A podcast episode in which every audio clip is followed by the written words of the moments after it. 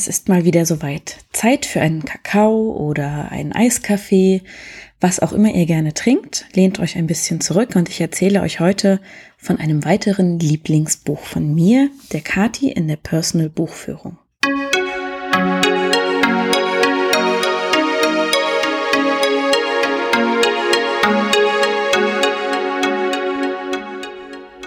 Es geht um den Titel Blumen für Algernon, geschrieben von Daniel Keyes. Jetzt klingt der Titel erstmal so, als wäre das ein Buch, in dem es um etwas sehr Schönes geht. Denn meistens freuen wir uns ja drüber, wenn jemand Blumen geschenkt bekommt, vor allem wenn wir selber das sind. Spoiler vorneweg, ich freue mich da weniger drüber tatsächlich. Ähm, nicht, weil ich Blumen nicht schön finde, aber ich habe kein Händchen dafür. Ich vergesse, die zu gießen oder das Wasser zu wechseln oder was auch immer. Ähm, ich habe quasi den schwarzen Daumen, also als Gegenstück zum grünen Daumen. Meine Mama hat einen total grünen Daumen bei der treiben selbst die Stöcker aus, die sie eigentlich nur so zum Festbinden von Tomatenpflanzen in die Erde steckt und zack sind da auch Blätter dran. Ähm, bei mir vertrocknen sogar Kakteen, weil ich vergesse, die zu gießen. Von daher, hm, ist das jetzt für mich ein bisschen schwierig, wir mit den Blumen geschenkt bekommen. Und Blumen für Erganon, naja, das sind eigentlich auch Blumen, über die man sich nicht so wahnsinnig freut. Da komme ich aber gleich noch zu. Erstmal ein paar Eckdaten. Auf Deutsch ist das Buch erschienen beim Klett-Cotta Verlag in der Hobbit-Presse. Ähm, das englische Original stammt schon von 1966. Es ist ein ziemlicher Klassiker. Es ist auch verfilmt worden unter dem Titel Charlie. Und ähm, die erste Übersetzung für Deutschland gab es schon 1970. Dann war es eine Zeit lang weg vom Buchmarkt und ist wieder aufgelegt worden, ich glaube 2015, wenn ich es richtig im Kopf habe. Zumindest ist die Auflage, die ich habe, die vierte, 2015 naja, ich denke mal, es wird vielleicht noch 2013 oder so gewesen sein oder vielleicht auch eher 2006, da, wenn man das Impressum lesen kann. Hm. Na gut. Ähm, worum geht es in diesem Titel und warum heißt das Buch Blumen für Algernon und der Film Charlie? Das ist eine sehr gute Frage. Charlie ist der Protagonist dieses Buches und Charlie ist geistig behindert, geht auf eine Förderschule, weil er versucht, schreiben zu lernen. Er kann das im Prinzip auch, aber er hat eine ganz miserable Rechtschreibung. Ähm, Grammatik ist halt einfach so, wie ihm der Schnabel gewachsen ist. Er hat eine sehr freundliche Lehrerin, die sehr geduldig ist, aber in seinem Kopf setzt sich einfach nichts fest. Er hat eine Aushilfsstelle in der Bäckerei, wo er so ein bisschen dafür zuständig ist, ähm, alles zusammenzukehren, was runterfällt und ähnliches. Und ähm, in seinen Aufzeichnungen, die wir zu lesen kriegen, erzählt er eben auch, wie nett immer alle mit ihm sind und wie viel die mit ihm lachen. Da komme ich dann gleich noch zu. Und ähm, es gibt eine Gruppe von Forschern, die versuchen, eine Möglichkeit zu finden, geistig behinderten Menschen ähm, so eine Art Freischaltung im Gehirn zu ermöglichen, damit die eben ähm, die Intelligenz, die ihnen fehlt, sozusagen aufholen können. Ist eigentlich eine ganz spannende Idee, wenn man sagt, okay, nicht unbedingt um Behinderungen auszumerzen, sondern um zu sagen, okay, die sind abgehängt und wenn sie merken, dass sie abgehängt sind, frustriert die das und vielleicht haben wir da eine Chance, dass sie ähm, ja Anschluss finden sozusagen an die Durchschnittsgesellschaft. Und diese Menschen, diese Forscher, die dieses ähm, Medikament gemeinsam in Kombination mit einer Operation entwickelt haben, haben das bereits erfolgreich an Mäusen getestet. Die erfolgreichste Maus ist Algernon, daher der Titel im Deutschen. Ähm, und Algernon ist wirklich wahnsinnig intelligent. Wir sind immer ganz begeistert über diese ganzen Labyrinthe-Tests, die sie mit ihm machen und ähm, wie erfolgreich er sich da schlägt. Das ist ganz, ganz toll. Und jetzt gehen sie quasi den nächsten Schritt und suchen menschliche Freiwillige für die ähm, die nächste Stufe der Entwicklung. Also sie suchen nach Menschen mit geistiger Behinderung, die gerne klüger werden möchten. Und Charlie, das wissen wir, möchte gerne klüger sein. Er möchte nicht der abgehängte ähm, geistig Behinderte sein, der sich nicht gescheit ausdrücken kann, der irgendwie nicht gut mit Menschen interagieren kann und oft nicht richtig versteht, warum die eigentlich lachen. Er möchte gerne klüger sein, einfach um noch mehr Freunde zu finden. Deshalb meldet er sich freiwillig und wird in dieses Projekt auch aufgenommen und bekommt eben den Auftrag, Tagebuch zu führen. Erstmal so ein bisschen über sein Leben, wie das bisher gelaufen ist und dann ähm, mit ähm, Stattfinden der Operation und Verabreichung des Medikaments eben auch, welche Auswirkungen er verspürt und ähm, wie es ihm damit geht, wie intelligent er wirklich wird. Das möchten natürlich die Forscher wissen. wie weit diese Entwicklung von ihnen dann tatsächlich Einfluss hat, wie weit die reicht. Das ist eins der spannendsten Dinge an diesem Buch, nämlich die Art, wie es geschrieben ist. Es fängt an in einem ziemlichen Kauderwelsch. Es ist eine grottenschlechte Rechtschreibung. Das liegt daran, dass wir Charlies persönliche Aufzeichnungen lesen. Das heißt, wir lesen das Tagebuch, das er geschrieben hat, bevor er diese Operation und das Medikament bekommen hat. Mit der schlechten Rechtschreibung, die er versucht, in diesem Förderzentrum loszuwerden und was einfach nicht gelingt und allem. Und je mehr das Medikament anschlägt, desto besser wird seine Rechtschreibung, wird seine Formulierungskunst. Und als Leser und Leserin merken wir das tatsächlich, bevor Charlie es merkt. Durch eben diesen Kniff, dass die Rechtschreibung sauberer wird. Er benutzt oft am Anfang die gleichen Worte, die er früher auch schon benutzt hat, aber er schreibt sie jetzt richtig. Er schreibt Straße zum Beispiel mit SZ statt mit einfachem S. Solche Kleinigkeiten, die fallen einem als Leserin, Leser sehr deutlich auf, vor allem weil wir zeitig wissen, worum es geht. Nämlich die Frage, wird er intelligenter oder nicht?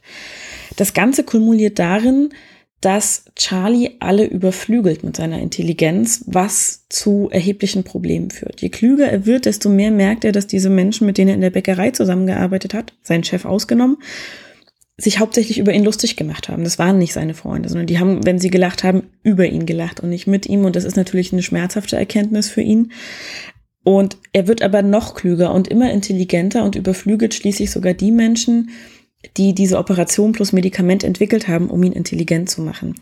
Was dazu führt, dass ähm, die mit ihm nicht mehr viel anfangen können im Sinne von, sie fühlen sich übervorteilt. Sie möchten ihn gerne vorführen als Forschungsergebnis.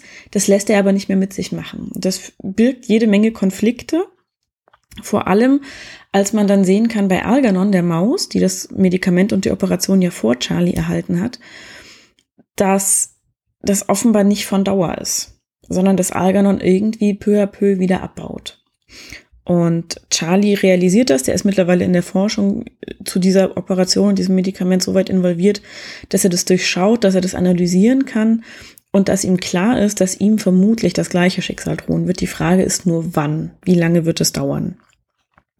Darum dreht sich letzten Endes dieses Buch, gleichzeitig auch um die Frage, ähm, was ist das für eine Gesellschaft? Wie sehe eine Gesellschaft aus, in der diese Operation plus Medikament es möglich macht, dass alle Menschen super intelligent werden? Was bringt das? Wie sieht Charlies Leben aus? Wie verändert sich das mit ähm, steigender und ähm, eventuell später möglicherweise auch wieder abnehmender Intelligenz, was er fürchtet? Das ist wahnsinnig gut. Es ist stilistisch toll gemacht. Ich habe das ja schon angedeutet mit diesem, oder was heißt angedeutet, ich habe es schon erzählt, dass wir eben immer mit äh, Charlies steigender Intelligenz eben auch eine besser formulierte Schrift bekommen und besser formulierte Berichte, Analysen, Gedankengänge von Charlie, die Gott sei Dank äh, so gehalten sind, dass man als Leserin und Leser auch noch folgen kann. Ähm, denn die Intelligenz, die ihm zugeschrieben wird im Roman, würde vermutlich das normale Fassungsvermögen von uns übersteigen. Das äh, wird aber eben mit dem Kniff, dass Charlie sich bemüht, diese Berichte, die er nach wie vor schreibt, für andere verständlich zu halten, eben erklärt, dass es zwar intelligentere Formulierungen sind, mehr Fremdwörter drin, mehr Fachwörter drin, aber eben immer noch nicht so, dass es ähm, zu abgehoben ist für den Durchschnittsmenschen wie dich und mich ähm, beim Lesen. Warum ist das eines meiner Lieblingsbücher? Blumen für Algernon ist ein Titel, ich kann den nicht lesen, ohne dass ich einen ganz schlimmen Knoten im Hals habe. An ganz vielen Stellen, vor allem an denen, in dem das Kleingeistige der no sogenannten normalen Menschen, der Durchschnittsmenschen gezeigt wird und auch derer äh, der Forscher, die das Medikament und die Operation entwickelt haben, die letzten Endes ähm, mit ihren hehren Zielen vielleicht gar nicht so viel Heeres verfolgen, sondern sehr persönliche Ansprüche, Antriebe haben, die sie dazu bringen, das zu tun. Und dabei eben buchstäblich ähm, außer Acht lassen, wie es anderen damit geht. Also den Menschen, für die sie das angeblich eigentlich machen, oder den Geschöpfen, für die sie das angeblich eigentlich machen, ähm, deren Wohlbefinden steht da so ein bisschen hinten an. Also da ist keiner dabei, der fragt, wie geht's dir damit, bereust du's? Ähm, was, was genau würdest du anders machen, wenn du könntest oder ähnliches? Das sind Dinge, die wird Charlie nicht gefragt. Das interessiert die Forscher auch gar nicht. Die sind an dem reinen physisch-medizinischen Fortschritt, an der messbaren Intelligenz interessiert und ganz wenig daran, was es mit der Persönlichkeit von Charlie macht. Und ähm, das ist was, was mir, als ich das Buch gelesen habe, relativ zeitig ähm, schlimm aufgestoßen ist. Das extremere Beispiel sind die ähm, Angestellten in der Bäckerei, die eben tatsächlich aktiv, aggressiv mit Charlie umgehen, sich über ihn lustig machen, ihn die Drecksarbeit machen lassen, ähm, ihn teilweise zwar mitnehmen in Kneipen zu Kneipenabenden, aber nur um ihn dann letzten Endes stehen zu lassen. Und da wird sehr treffend und mh, mm, sehr sehr wenig überspitzt, sondern sehr realistisch getroffen gezeigt, wie grausam Menschen sein können, wenn sie sich überlegen fühlen. Was eine Eigenart ist, die viele Menschen an sich haben. Also ich glaube, fast jeder Mensch fühlt sich irgendwann mal anderen überlegen, warum auch immer. Und bei den meisten ähm, ist es, glaube ich, noch in einem Rahmen, wo nichts Schlimmes passiert, dieses Gefühl von Überlegenheit. Aber es gibt eben genug, bei denen ähm, dieses Gefühl der Überlegenheit dazu führt, dass sie wirklich Arschlöcher werden. Das kann man nicht anders sagen. Ähm, da muss ich auch mal rabiat werden. Entschuldigt mein Klatschanisch. Ähm, das Buch fand erst spät den Weg zu mir. Ich hatte ganz oft davon gehört. Ähm, meine alte Chefin, die Frau Martin aus der Schiller Buchhandlung, kannte das auch schon länger. Die ist auch schon wesentlich länger Buchhändlerin gewesen als ich. Ähm, und hatte mal davon erzählt, so nebenher. Richtig drauf gestoßen bin ich aber erst dank der Simone Dahlbert. Das ist eine ähm, Buchbloggerin, ähm, Papiergeflüster. Und Buchgeflüster heißt der Blog, Papiergeflüster ist ihr Twitter-Handle. Und ähm, die hatte mich mal eingeladen. Sie hat auch eine Zeit lang äh, Podcasts gemacht, Bücherpodcasts natürlich. Und irgendwann vor Weihnachten hatte sie mich mal eingeladen, so eine Art Empfehlung zu machen. Jeder von uns wollte ich glaube, zehn Bücher empfehlen, so Lieblingsbücher, Herzensbücher, mussten nicht unbedingt Neuheiten sein, durften auch Klassiker sein. Und so als Empfehlung, was man vor Weihnachten vielleicht in der Buchhandlung besorgen und verschenken könnte. Jetzt bin ich natürlich immer bereit, über Bücher zu reden, wenn man mich dazu einlädt. So bin ich ja ursprünglich tatsächlich auch zum Podcasten gekommen. Und eins der Bücher, das sie dann ähm, vorgestellt hatte während dieses Podcasts, war eben Blumen für Algernon. Und ich hatte davon gehört und ich wusste so ein bisschen, worum es gehen sollte, hatte es aber noch nicht selber gelesen. Und dass sie das vorgestellt hat, hat dann für mich tatsächlich den Ausschlag gegeben, zu sagen, jetzt will ich das aber wirklich mal lesen und es ist mir ziemlich weit oben auf meinen Bücherwunschzettel geschrieben, habe es aber tatsächlich nicht vor Weihnachten geschafft, mir das zu besorgen. Und dann hatte ich das große Glück, einen ganz lieben Freund beim Klett-Cotta Verlag, wo die deutsche Ausgabe erschienen ist, zu haben, den Knut. Herzliche Grüße. An dieser Stelle natürlich auch an Simone. Und ähm, der Knut war immer so freundlich, immer wenn ich was zu lesen brauchte und das irgendwie etwas lauter kundgetan habe über Facebook oder andere soziale Medien oder so, ähm, dann hat er immer angeboten, mir mal was zu schicken. Und dann war ich irgendwann nach Weihnachten, hat mich dann irgendwann meine Erkältung erwischt und dahin gerafft und ich war tatsächlich krank und mein Lesestoff wurde alle und ähm, Knut hat mich dann tatsächlich damit überrascht, dass er mir dieses Buch hat zukommen lassen. Was ich total witzig fand, weil man schenkt ja Leuten, die krank sind, gerne auch mal, bringt denen so einen aufmunternden Blumenstrauß mit und naja, Blumen für Algernon, ne? Das war halt mein, waren meine Krankheitsblumen sozusagen. Statt Blumen gab es eben Blumen für Algernon.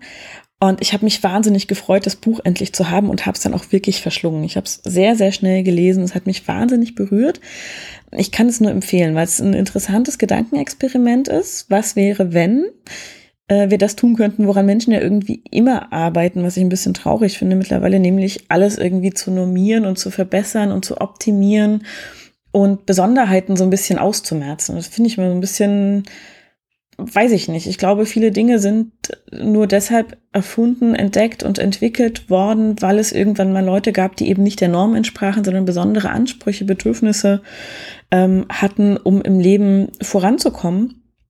Und ich glaube, das hat oft Leute dazu inspiriert, eben Dinge zu entwickeln, zu entdecken, zu erfinden. Und es wäre sehr schade, wenn dieser Input fehlen würde. Aber genau das ist das eben, was Bloom für Algernon macht. Er spielt zwar damit am Anfang, dass eben geistige Behinderung als Anlass genommen wird, ähm, was zu entdecken, zu entwickeln, zu erfinden, zeigt aber gleichzeitig eben, was in der Gesellschaft hm, naja, Status quo ist so ein bisschen, gerade im Umgang mit Menschen, die in irgendeiner Form nicht der Norm entsprechen. Und zwar nicht im Sinne von hochbegabt, sondern im Zweifelsfall im Sinne von tiefbegabt. Und ähm, das fand ich wahnsinnig gut aufgearbeitet. Also Daniel Kies hat es sehr, sehr toll geschrieben in diesem Buch, ähm, super verarbeitet, weil er viele Aspekte, die da dazugehören zu so einer Idee, zu so einer Operation, ähm, sehr gut eingearbeitet hat. Ähm, der Mann ist 1927 geboren worden übrigens, Daniel Kies in New York. Ähm, hat Psychologie studiert und tatsächlich ähm, auch ein bisschen in der Richtung gearbeitet. Ähm, hat auch noch ein paar andere Bücher geschrieben, aber ich glaube, Blumen für Algernon ist so das bekannteste von ihm. Ähm, genau, und ähm, man merkt deutlich, dass er, dass er Psychologie studiert hat, aber nicht, weil das Buch so abgehoben ist, sondern ähm, einfach, weil es weil es sehr umsichtig mit seinen Figuren umgeht, im Sinne von, die werden nicht in Watte gepackt, aber es wird geschaut tatsächlich, was ist am wahrscheinlichsten, wie sie reagieren werden auf die Herausforderungen, die ihnen gestellt werden. Und ähm, abgesehen von all dem, was dieses Buch inhaltlich zu bieten hat, ist diese Neuausgabe in der Hobbit-Presse bei Klett Cotta einfach unfassbar schön vorne drauf. Es ist, ähm, ich mag Bücher, die farblich eher schlicht sind, also im Sinne von, es darf gerne ein knalliges Rot, Grün, Blau, Gelb sein. Ähm, ich bin immer ganz dankbar, wenn da nicht alle Farben auf einmal drauf sind. Es gibt Bücher, da sieht es gut aus, bei den meisten macht es mich einfach ein bisschen kirre. Und Blumen für Algernon ist in ähm, sehr zartblau, hellgrau, grau, weißtönen gehalten, äh, mit einer sehr knuffigen, großen weißen Maus vorne drauf und einem äh, großen Labyrinth im Hintergrund. Ähm, ich kann es euch nur ans Herz legen. Ich hoffe, es gefällt euch ihr mögt es. Ähm, ihr könnt mir ja gerne mal über Twitter Feedback zukommen lassen, wenn es euch gefallen hat, wenn ihr es gelesen habt äh, oder auch wenn es euch nicht gefallen hat. Ich bin da ganz ähm, gespannt, wie der Diskurs aussieht, weil ich bisher nur Menschen getroffen habe, die es mochten tatsächlich. Und vielleicht hat ja einer von euch auch ähm, nicht nur das Buch gelesen, sondern auch den Film gesehen, also gerne beides, weil ich gerne wüsste, ob es sich lohnt, den Film zu gucken. Und das ist immer besser zu beurteilen, finde ich, von Leuten, die beides kennen. Also ich habe Menschen getroffen, die kannten nur die Verfilmung eines Buches und sagten, boah, toller Film, guck dir den unbedingt an. Und wenn ich dann das Buch gut fand, habe ich das manchmal gemacht und dann saß ich da und dachte so, boah, wie furchtbar, das trifft ja überhaupt nicht den Ton des Buches und den Kern des Buches und die Aussage. Und ich habe mich äh, tatsächlich bei Blumen für Algernon noch nicht groß drum gekümmert, ähm, die Verfilmung Charlie zu sehen weil ich da so ein bisschen Angst habe. Ich kann mir das relativ schwer nur vorstellen, wie das umzusetzen ist, was dieses Buch stilistisch macht. Man kann diese Sprache einfach nicht gut übertragen, glaube ich. Aber vielleicht ist es ja eine Überraschung im Film. Lasst es mich wissen, wenn ihr da nähere Informationen habt. Und ansonsten wünsche ich euch eine gute Zeit, ein paar schöne Lesestunden und bis bald.